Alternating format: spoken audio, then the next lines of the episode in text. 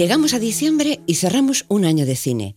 Un año de crianza de abejas, de amores que se reencuentran en Nueva York, de perros y robots enamorados, de jugadores de baloncesto que se cuelan en las pistas de atletismo y conquistan la taquilla, de madres que hablan con Dios y de despedirse de familias televisivas que nos han acompañado durante más de dos décadas. Por supuesto, también el año de esa bomba nuclear de color rosa propiciada por una muñeca de plástico que se transforma en carne y hueso.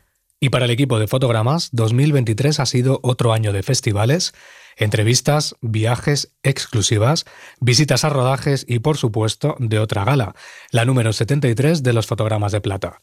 Y portadas, claro, 12 portadas con mucha intrahistoria detrás. Hoy toca hacer balance de lo mejor y lo más sonado del año que termina. Un La redacción elige que tanto nos gusta escribir en nuestra cabecera. Somos Julieta Martialay y Juan Silvestre. Y esto es Amanece que no es podcast. Fotogramas y Fundaciones GAE presenta Amanece que no es podcast.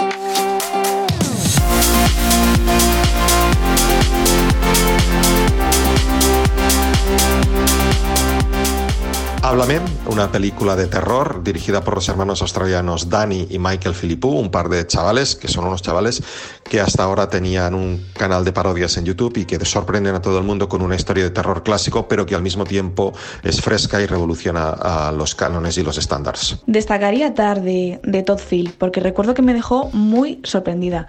Kate Blanchett está tranquilamente en el mejor papel de su carrera y además mola porque es un drama que juega un poco a ser un falso biopic de la compositora Lidia Tarr, que es un personaje tan complejo e hipnótico como moralmente cuestionable. Y nada, que ya me entran ganas de volver a verla. Vidas pasadas, yo digo que es como si el Manhattan de Woody Allen hubiera tenido un hijo con La La Land. Una postal desde Nueva York sobre los reencuentros más ansiados y los amores y destinos imposibles. Para mí es la película más agridulce del año, es decir, la película más bonita y más triste de 2023. Bo tiene miedo solo es la tercera película de Ari Aster. Este señor ha estrenado Hereditary, Midsommar y ahora Bo tiene miedo, la película que quiso hacer Terry Gilliam cuando dirigió El imaginario del Dr. Parnassus.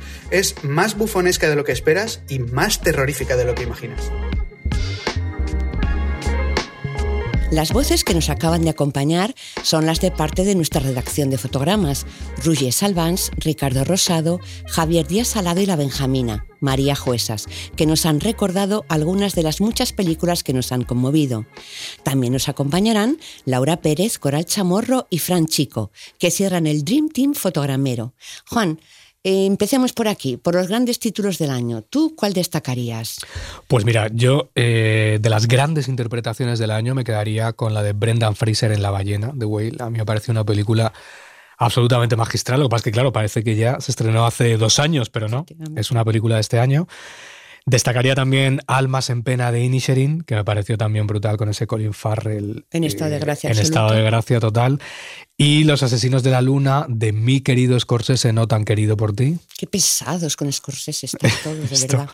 Lo comentaremos mejor luego. Eh, bueno, Leonardo DiCaprio, como siempre, magistral, pero el gran descubrimiento de Lily Glaston, que a mí me parece una un absoluto prodigio de actriz. De lo mejor. Hmm.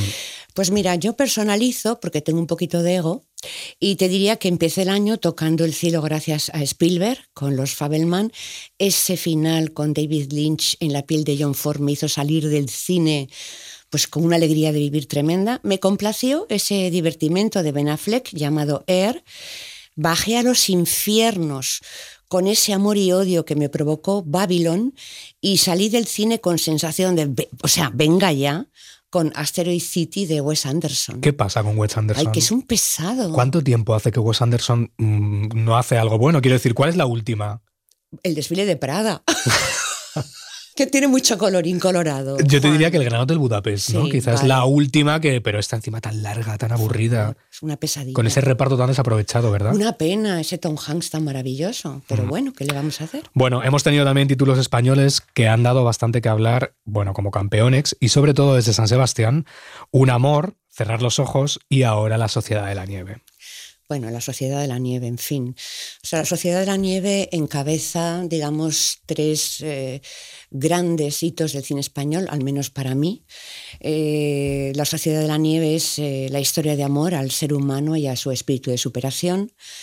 Saben aquel, la declaración de amor de David Trueba al humor, y El amor de Andrea, una grandísima pequeña película de Manolo Martín Cuenca, que sinceramente me parece una pena que Lupe Mateo Barredo no haya estado nominada a los Goya. Bueno, ha pasado desapercibida esta película. Hace un papelón y, realmente es un ejercicio de Manolo y de los niños, de los actores, que es, magistral, absolutamente mm. magistral.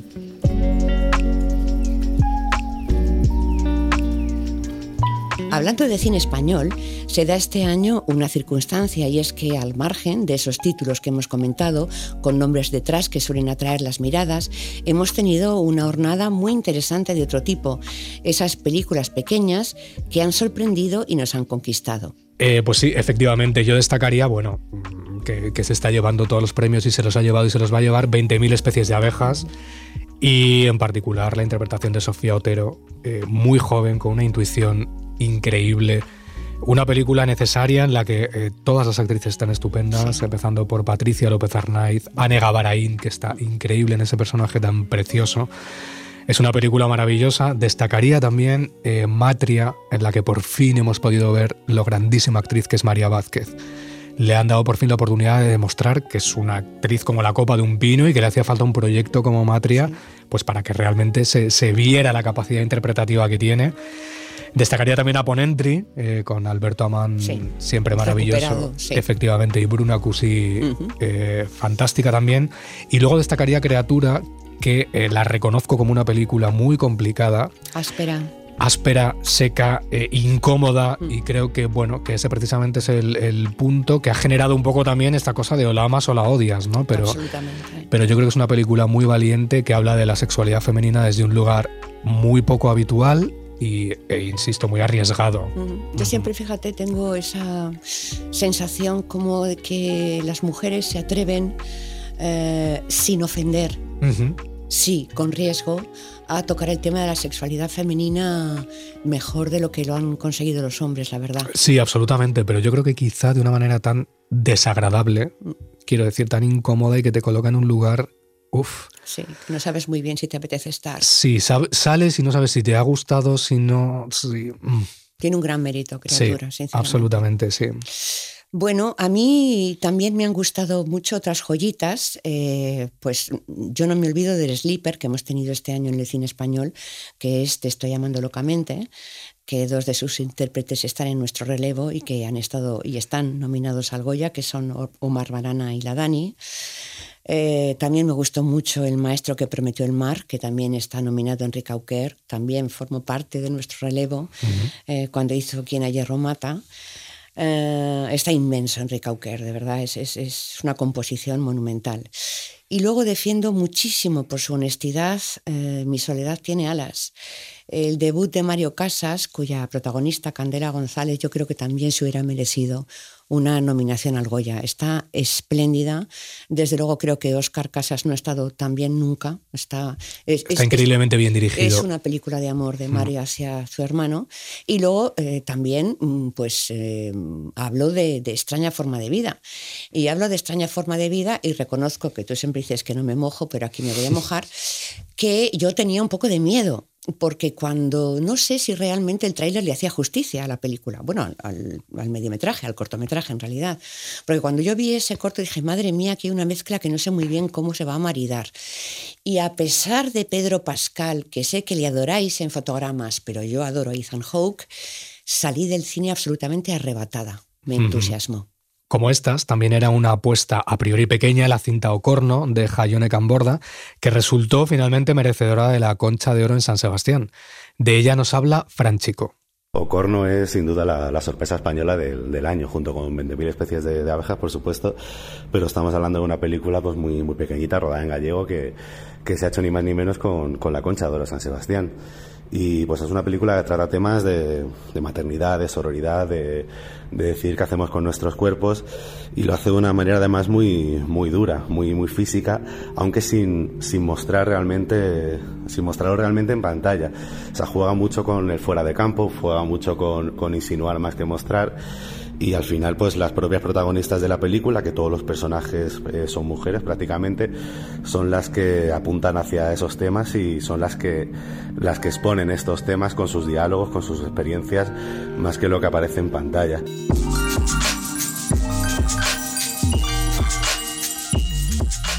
La verdad es que los blockbusters, las grandes películas producidas desde dentro de los estudios este año podrían tirar un poco del título del clásico de la comedia de Peter Bogdanovich, que me pasa, doctor, porque no está muy claro por qué no han terminado de funcionar ni a nivel comercial ni tampoco a nivel crítica. Eh, un claro ejemplo es uh, la despedida de Indiana Jones, Indiana Jones y el Dial del Destino, que parecía en buenas manos con James Mangold tomándole el relevo a Steven Spielberg y sacarnos el mal sabor de boca de la calavera de cristal pero ha sido algo tebio. Lo mismo con Tom Cruise y su última entrega de Misión Imposible, que ha cautivado la crítica, pero no ha terminado de funcionar en taquilla. Y el resto, pues ni los grandes nombres funcionan, porque a Spielberg, el mismo Spielberg con los Fabelman, uh, ganó prestigio, ganó premios, no muchos, pero ganó, pero no funcionó en taquilla. Uh, Babylon de Damien Chazelle se pegó un batacazo importante, aunque para mí es una de las películas que reivindicaremos en los próximos años. Y por suerte, Pixar encontró la senda otra vez del camino con Elemental, que aparecía que no iba a funcionar, pero al final respondió en taquilla. Como comenta Rouget, ha sido un año movidito en esto de la taquilla y de las películas que se esperaba que fuesen un exitazo y luego han mordido el polvo. Para los que estamos pegados a la actualidad ha sido muy divertido de seguir y a mí personalmente me sorprendió mucho, por ejemplo, el tropiezo de Indiana Jones. Absolutamente. Creo que era una película que lo tenía todo para, para, bueno, pues para hacer un taquillazo y realmente no sé qué es lo que ha fallado, pero esto sí que, que eh, sabiendo que tú eres tan fan de la saga Julieta, lo quería comentar contigo. Yo no sé si al final para, para un seguidor de la saga como vosotros, ¿no? Alargarla tanto realmente es bueno, es malo, merece la pena, ¿no? Bueno, es que depende de la saga, porque hay sagas que están alargadas hasta el infinito, como ya he dicho otras veces, que es la de Star Wars, para mí la Guerra de las Galaxias, que ya me parece absolutamente pff, como un poquito más de lo mismo. A ver, yo creo que Indiana Jones lo que le faltaba era Steven Spielberg. Eso por un lado. Por otro lado, a ver, que muerden el polvo significa que no han hecho el taquillazo, taquillacísimo, porque eh, lo que han recaudado ya nos gustaría a muchas pelis españolas haberlo tenido. Eh, no sé, pero le ha pasado igual a Misión Imposible, quiero uh -huh. decir, que eran dos películas que venían avaladas por una generación de padres que sin duda iban a empujar a sus hijos a ir al cine, pues para enseñarles lo que era el cine de antes y que, bueno, de alguna manera no han conseguido esos hitos que pretendían. Para mí, yo sé que Indiana Jones es una película que es muy discutida, yo salí contenta de la película, no me... No me chirrió el rejuvenecimiento de, de, de, Harrison Ford. No me pasó lo mismo con vuestro amigo Scorsese y el irlandés. eh, pero bueno, bueno, son imponderables que no sabes muy bien a qué se deben y que de alguna manera, a ver, yo que no haya tri triunfado Transformers, pues no me duele tanto, pero que uh -huh. hayan fallado estas pelis en el fondo, sí. La verdad es que sí, y no, no sabría decir exactamente por qué. Bueno, para fracaso el de The Marvels eh, y otras películas y series de superhéroes que se le han pegado este año, pero literalmente. De eso y del hartazgo hacia Marvel o hacia Star Wars se están escribiendo ríos de tinta. ¿Pero es para tanto? Vamos a escuchar a Javi y a Ricardo. ¿Hay burbuja en Star Wars? Pues sí, la hay. Pero a diferencia de otras franquicias agotadas, creo que supieron corregir el rumbo y revitalizar su marca a partir del final de la última trilogía, cuando se dieron cuenta de que tenían que romper definitivamente con la saga de los Skywalker. Y rompieron no solo con la historia que estaban contando, sino además con la forma que tenían de contarla más allá de la gran pantalla, con series en televisión como The Mandalorian, Andor o Ahsoka, productos que siguen explotando sin edie el universo de George Lucas, pero sabiendo combinar con mucha inteligencia la nostalgia con esa savia nueva que encarnan dos figuras clave, John Favreau y Dave Filoni. Por su parte, Feige no ha sabido hacer esto en Marvel. Es una pena, pero no ha sido así. Y no es que se haya explotado la burbuja de los superhéroes, que también un poco puede que sí.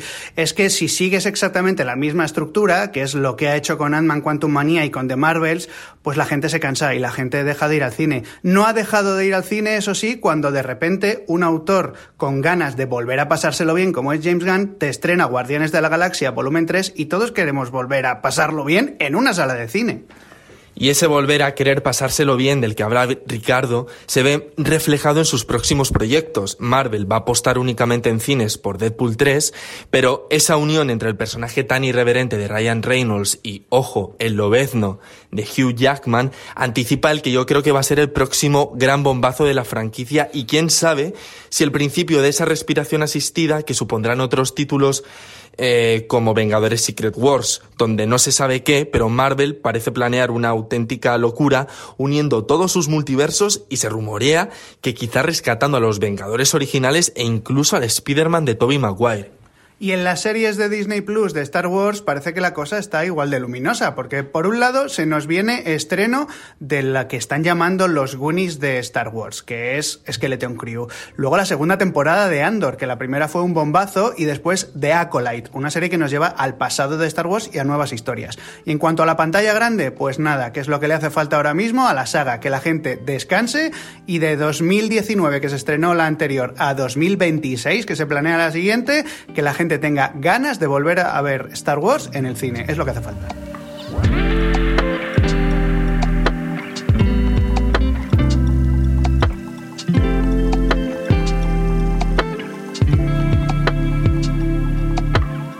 Venimos de hablar de fracasos, pero las salas de cine también han dado alegrías a productoras y distribuidoras. Por ejemplo, y venga, ya vamos a dejar de, de ignorar este fenómeno de Barbie y Oppenheimer. Em, ¿Tú crees que mm, han sido moda del momento o serán dos películas que perdurarán? Yo, sinceramente, creo que son dos películas que van a perdurar independientemente de que en un momento fue de lo único que se hablaba por las brutales campañas de marketing que se hicieron. Son dos películas que en sí tienen muchísimo valor cinematográfico. Yo quizá me inclino más por Barbie, por lo que supuso de, bueno, pues de transgresor y sobre todo por, por bueno, por la manera de contar esa historia y lo que nos sorprendió, cómo nos sorprendió a todos eh, esa visión de Greta y Oppenheimer quizás bueno, así muy entre comillas, tenía una narrativa más clásica dentro de lo clásico que puede ser Christopher Nolan. A mí me gustó mucho Oppenheimer. Tú eres más de Oppenheimer. yo sí.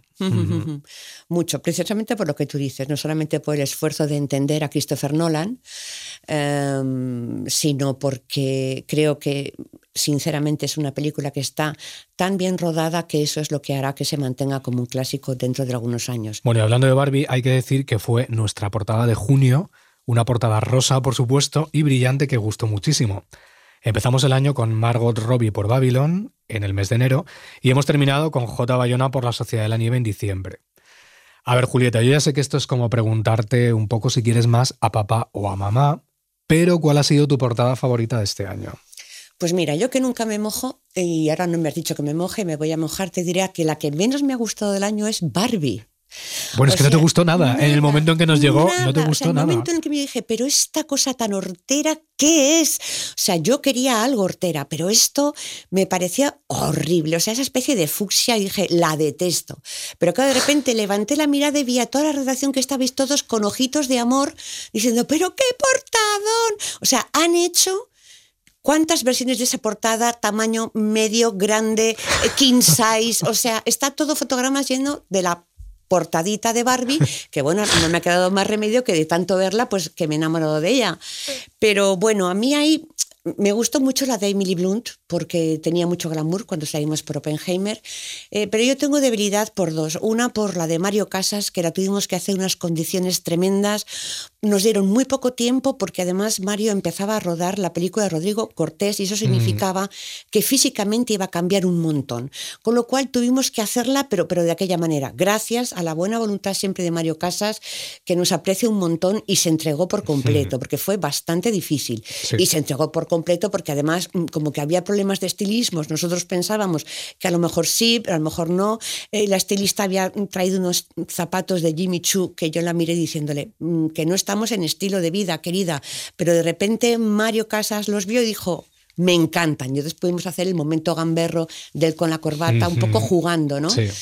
Y luego tengo mm, una debilidad por, por, por, la de Bayona, no solo por, por el fotón, que sé que le gustó mucho, sino por lo que implicó hacer ese número, porque en ese número se implicó él, se implicó su padre, se implicó su hermano y había muchas personas que tenían que hacernos deberes porque era un número eh, de editor invitado y lo supervisaba Bayona. Y realmente es tan trabajador porque es que mm. estaba de Los Ángeles, volvía, mm, París, volvía y se ponía a hacer los deberes y realmente creo que es una enorme manera de terminar el 2023 con Bayona, la verdad.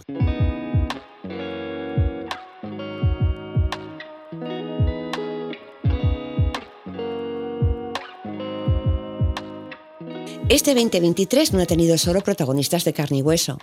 En el cine de animación también hemos tenido un par de bombazos, Super Mario Bros. la película y Spider-Man cruzando el multiverso, que han peleado por copar las taquillas de todo el mundo. Pero no solo nos han llegado éxitos animados del extranjero. La industria española también ha triunfado dentro y fuera de nuestras fronteras con peliculones como los de Pablo Berger, Fernando Trueba y Alberto Vázquez. Hasta hemos tenido nuestro propio hito en las series animadas para adultos de la mano de HBO con el estreno de Pobre Diablo. Ricardo Rosado y Laura Pérez nos van a echar una mano resumiendo este año movidito en el mundo de la animación. Ha sido un año espectacular para la animación y no solo por las nominadas al Goya a Mejor Película Animada, sino porque este año se ha estrenado la ganadora del año pasado a Mejor Película Animada, Unicorn Wars, esa locura de Alberto Vázquez, en la que continuaba lo que ya empezó contando en el maravilloso corto Sangre de Unicornio. Y en el mercado internacional se ha estrenado El Chico y la Garza, la última película de Hayao Miyazaki y en la que incluso se atreve a narrar dentro de la misma trama de la película lo complicado que está siendo ceder la batuta de Estudio Ghibli. Pero es que también se ha estrenado Spider-Man Cruzando el Multiverso, que es la secuela de aquella joya que fue Spider-Man Un Nuevo Universo. Super Mario Bros. la película, que aun siendo muy infantil, ha recaudado 1.300 millones de dólares. Ahora mismo es la decimoquinta película con más recaudación de la historia. Ninja Turtles Chaos Mutante, una absoluta chulada sobre las tortugas ninja. Susume, la última película de Makoto Shinkai, el de Your Name. Y de tapadillo y a última hora en Netflix se ha estrenado Chicken Run Amanecer de los Nuggets, secuela directa de Chicken Run Evasión en la Granja. Yo creo que tenemos que ir a ver todas.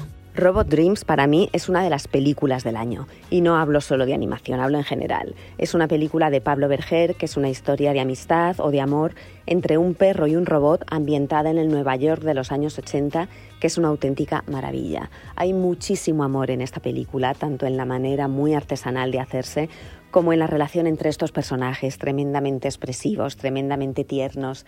Es una película llena de guiños cinéfilos, de guiños a la música y a la cultura pop de los años 80 y es una película muy, muy especial. Eh, quiero hablar también de Dispararon al pianista, película de Fernando Trueba y Javier Mariscal, que es en realidad un documental animado sobre un músico de jazz que desapareció en los años 70 con unas entrevistas, unos testimonios increíbles y por supuesto una música y una animación eh, fabulosa.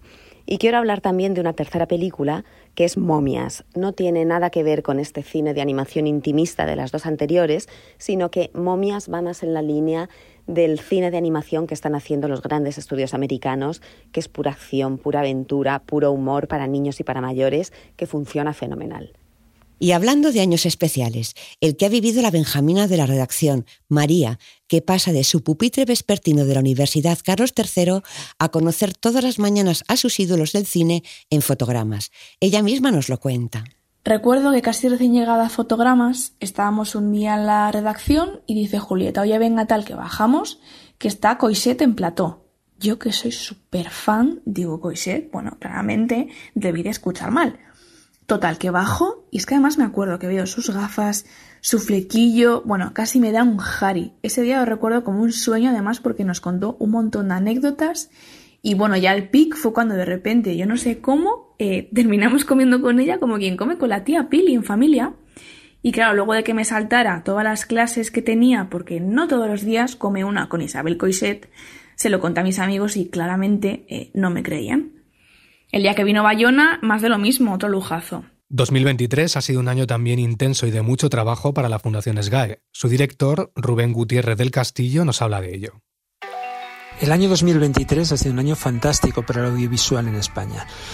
Desde la Fundación SGAE no solamente estamos encantados, sino también un poquito orgullosos de algunas de las actividades que hemos puesto en marcha y que creemos que ayudan a fortalecer este desarrollo. Me gustaría citar tan solo algunas de las más significativas, ¿no? entre ellas la entrega del premio Dunia Yaso la mirada de género a Elena Martín por Creatura, la celebración de tres laboratorios de creación audiovisual y otros tres laboratorios de creación de series desarrollados en colaboración con el ICA, la puesta en marcha en nuestra sala Berlanga en Madrid del ciclo programado por, a través del cual cineastas como Sesgay, Isabel Coiset, Alberto Rodríguez o Neus Bayús seleccionaron las películas que de alguna manera marcaron su carrera y su planteamiento estético. ¿no? También me gustaría citar la puesta en marcha de un ciclo formativo de masterclasses llamado Historias de una creación, en el que creadores como Daniel Monzón, Claudia Costafreda, Ainhoa Rodríguez o Rafael Cobos pudieron examinar, analizar con estudiantes interesados sus obras más recientes como Las leyes de la frontera, Cardo, Destello Bravío o Modelo 77. Y finalmente me gustaría también eh, destacar la recuperación de la Recent Spanish Cinema que desde hacía dos años no se desarrollaba en Los Ángeles y que este año la Fundación SGAE contribuyó junto al ICA del Ministerio de Cultura y a GEDA a su puesta en marcha. Es importantísimo para nosotros que el cine español tenga presencia en Los Ángeles y creemos realmente que la recuperación de la Recent Spanish Cinema ha sido importante de cara a los próximos años.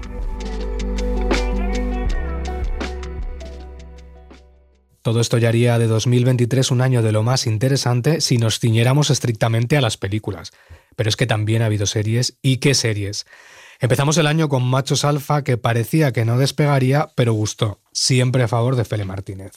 Y también hemos tenido un año muy de biopic, con Bosé, Camilo Superstar, Cristo y Rey y Nacho. Un doblete curioso de Carlota Pereda, que en televisión estrenaba todas las veces que nos enamoramos, y en cine la terrorífica La Ermita. Pero este año hemos tenido muchas joyas también, como Self Tape, Poquita Fe, Esto no es Suecia, Los Farad, El Cuerpo en Llamas, Citas Barcelona, El Otro Lado y esa joyita imperdible que se llama Las Noches de Tefía. Pero parece que este año ha gobernado una autoridad divina y musical, la de los Javis y la Mesías, eh, a nivel de crítica, de conversación, de la expectación que ha generado por el estreno semanal cada uno de sus episodios y de los premios que ya está empezando a recibir. ¿Significa eso que la serie no está sujeta a debate?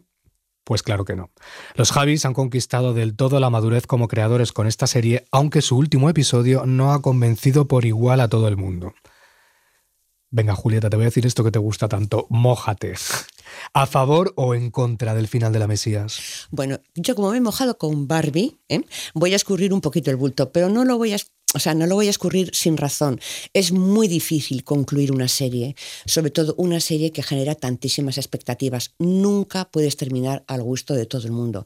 Lo que pasa que es que yo no quiero recordar la Mesías por el final, sino que en la serie hay muchísimas cosas sobresalientes, pero sobre todo quiero recordar los dos primeros episodios que están en estado de gracia, son estado de gracia pura y nunca mejor dicho, y en parte debido, por un lado, a los niños, que ya hemos hablado de los niños este año, han sido maravillosos en muchas producciones audiovisuales españolas, pero sobre todo al arriesgadísimo papel que hace Ana Rujas y también a la interpretación de Macarena García. Me parecen dos actrices que ya han pasado a otro nivel. Yo sumaría, fíjate, las interpretaciones de Roger Casamayor y Albert Pla, que me parecen personajes complicadísimos, complicadísimos y resueltos con una... Mm, bueno... Con maestría. Con una maestría, efectivamente, no me salía la palabra. Yo sí me voy a mojar. Fíjate, yo eh, la primera vez que vi el último episodio de La Mesías, porque yo La Mesías la he visto dos veces, la serie, porque creo que tiene un segundo visionado eh, muy aprovechable y en el que va descubriendo cosas nuevas en cada capítulo. La primera vez que vi el final me quedé un poco frío y un poco sorprendido y dije, uff, había muchas cosas que no me encajaban. Pero reconozco que la segunda vez ya incluso me emocionó.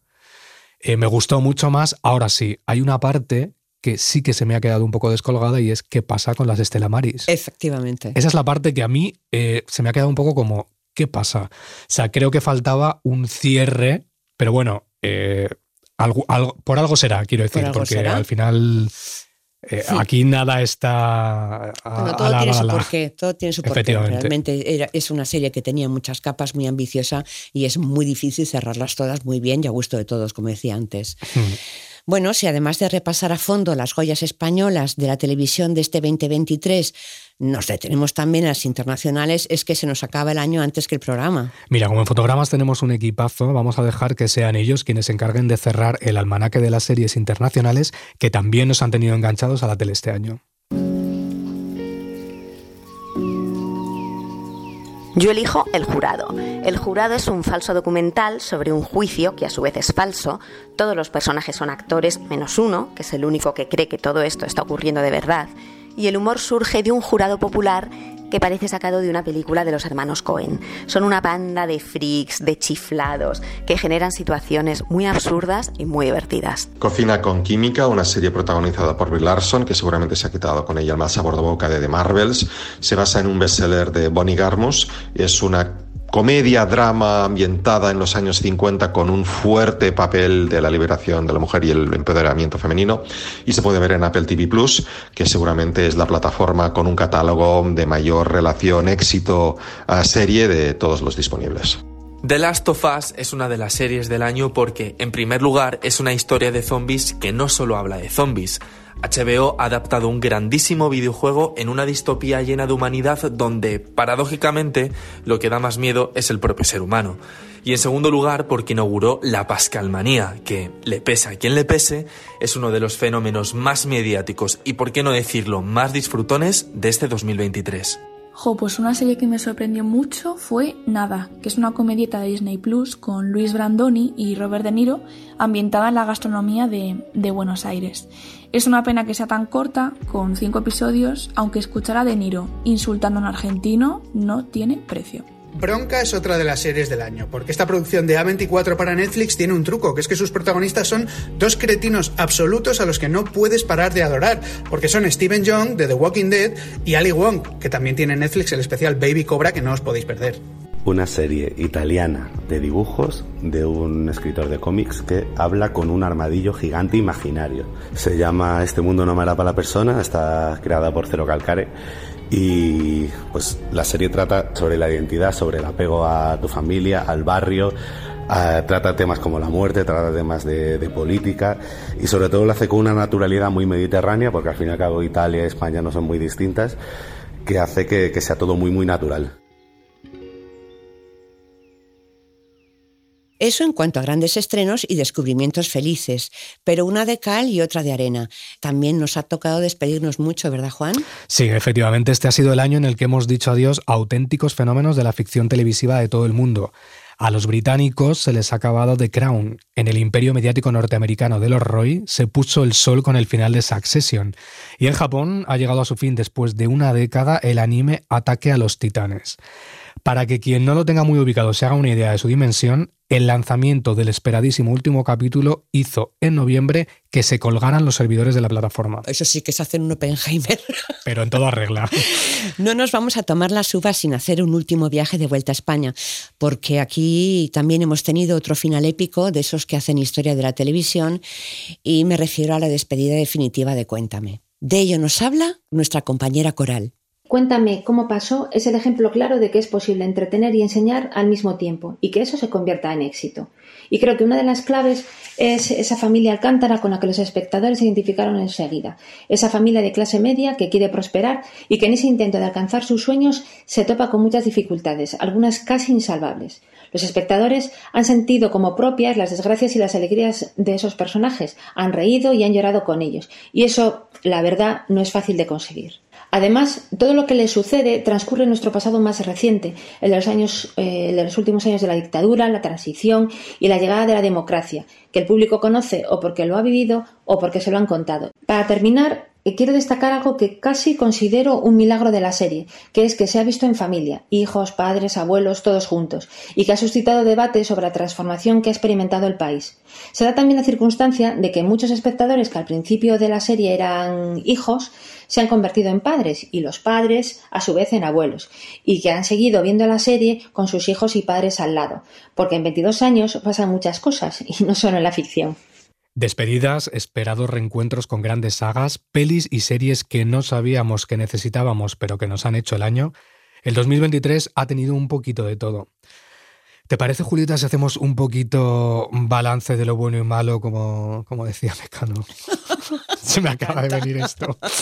¿No? Eh, Sí, porque ha sido un año muy completito en muchas Hmm. cosas. Eh, hemos tenido momentos de shock que sin duda para los seriéfilos uno muy grande ha sido la desaparición de Matthew Perry, que ha marcado a toda una generación, porque se nos iba de una manera traumática eh, el amigo de muchos, la verdad. Sí, yo fíjate, diría, a mí, bueno, la, la muerte que más me ha impactado este año ha sido la de Concha Velasco. Eh, fíjate, po- mm, bueno, esto supongo que, que- que depende un poco de las experiencias que has tenido, pero a mí pocas muertes me han impactado tanto, quiero decir, de, de un artista como, como la de ella, ¿no? Me parecía una artista absolutamente magistral. No olvidemos el homenaje en los fotogramas de plata 2021 que convirtió aquella gala Wow. En, en un lugar tan entrañable, tan bonito, de tanto amor, ¿no? Cómo la querían todos, todos iban a la mesa y ella que llegó un poquito así como pachucha, no tenía muy claro si iba a venir o no, ver el amor, de, pero de todo el mundo, de los propios Javis, de Raúl Arevalo, bueno, es que toda la industria se abalanzó, Santiago Segura, todos alrededor, y se levantó de esa silla, cogió la estatuilla que pesa un montón y nos dio una lección increíble. Ella era absolutamente magistral. Mira, yo es, es de las actrices que recuerdo que mejores momentos me he dado entrevistándola. Yo, la primera entrevista que le hice, le hice bastantes y la primera estaba de becario todavía. Y recuerdo que nunca se olvidó de mi nombre, del mío ni del de ningún compañero. Ella siempre que, que- que ibas a entrevistarla te preguntaba, ¿y qué tal Juan? ¿Y cómo estás? Y era increíble decir, pero bueno, esta mujer, ¿cómo, cómo, cómo puede recordar a todo el mundo? Y luego en las, en las entrevistas te contaba cosas tan divertidas, yo nunca me olvidaré. El día que a mí me dijo que ella, Gran Hotel, aquella serie de Antena 3, Sí, la grababa sin ropa interior. qué grande. Y claro, yo le dije, pero Concha, ¿y esto? Bueno, claro, es que tú no sabes el follón que es ir al baño. Dice, yo cuando entró Adriana Ozores le dije, nena, esto se hace así, ¿eh? porque si no, no sabes qué follón, la braga para abajo, para arriba, esto se hace así, tú te levantas la falda y ya verás qué bien. Entonces era tan divertido hablar con ella, tan entrañable, tan maravilloso, te lo contaba todo con esta... Bueno, familiaridad, ¿no? Sí, era una grande. Era una grande. grande, era sí. una grande. Mm. Bueno, em, también momentazos del cine nos los han dado otros eh, veteranos, ¿no? Que hemos podido reencontrarnos con ellos este año. O sea, viejo cine de autor, con los regresos pues, de Nani Moretti, con El Sol del Futuro, de Kaurismäki, con esa maravilla, Fallen Lips, de Ken Loach, con El Viejo Roble, o nuestro propio Víctor Erice Cerrar los Ojos, ¿no? Eh, otros veteranísimos, más allá de las fronteras europeas, pues como Steven Spielberg, con los Family Man, que ya hemos hablado, eh, Miyazaki, El Chico y la Garza, o vuestro queridísimo Martin Scorsese, de los que de algún modo nos da la sensación de que ya nos estamos empezando a despedir. Bueno, y momentazos, nunca mejor dicho, largos, son los que hemos pasado en las salas de cine durante las más de tres horas de metraje de muchísimas películas este año, como Los Asesinos de la Luna, Babylon, Oppenheimer. Y hasta John Wick Pero, 4. ¿Qué está pasando? ¿Dónde ha quedado esos 90 minutos, esos 80 minutos? Madre. Un Fallen Leaves maravilloso que te lo cuenta en esa duración tan maravillosa. Bueno, ojo, otro- también hemos tenido momentazos de pelis de marcas, pues eso, con Air, Tetris y por supuesto Barbie. Y ojo, que sí hemos hablado de Indiana Jones, pero um, recordad que Harrison Ford ha venido por partida doble este año en cine, del que ya hemos mencionado Indiana Jones, y en la serie Terapia sin filtro que se puede ver en Apple TV.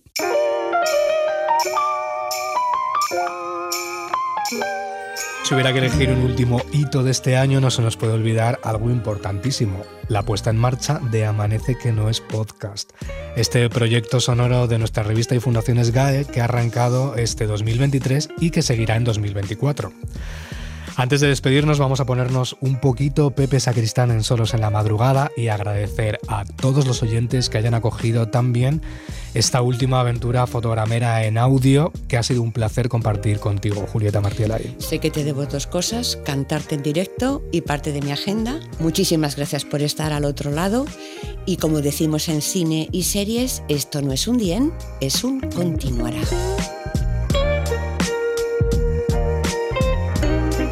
Has escuchado Amanece que no es podcast, un proyecto sonoro de fotogramas y fundaciones GAE. Conducción, Julieta Martialay y Juan Silvestre. Guión y producción, Antonio Rivera y Álvaro Nieva. Agradecimiento especial, Flixolé.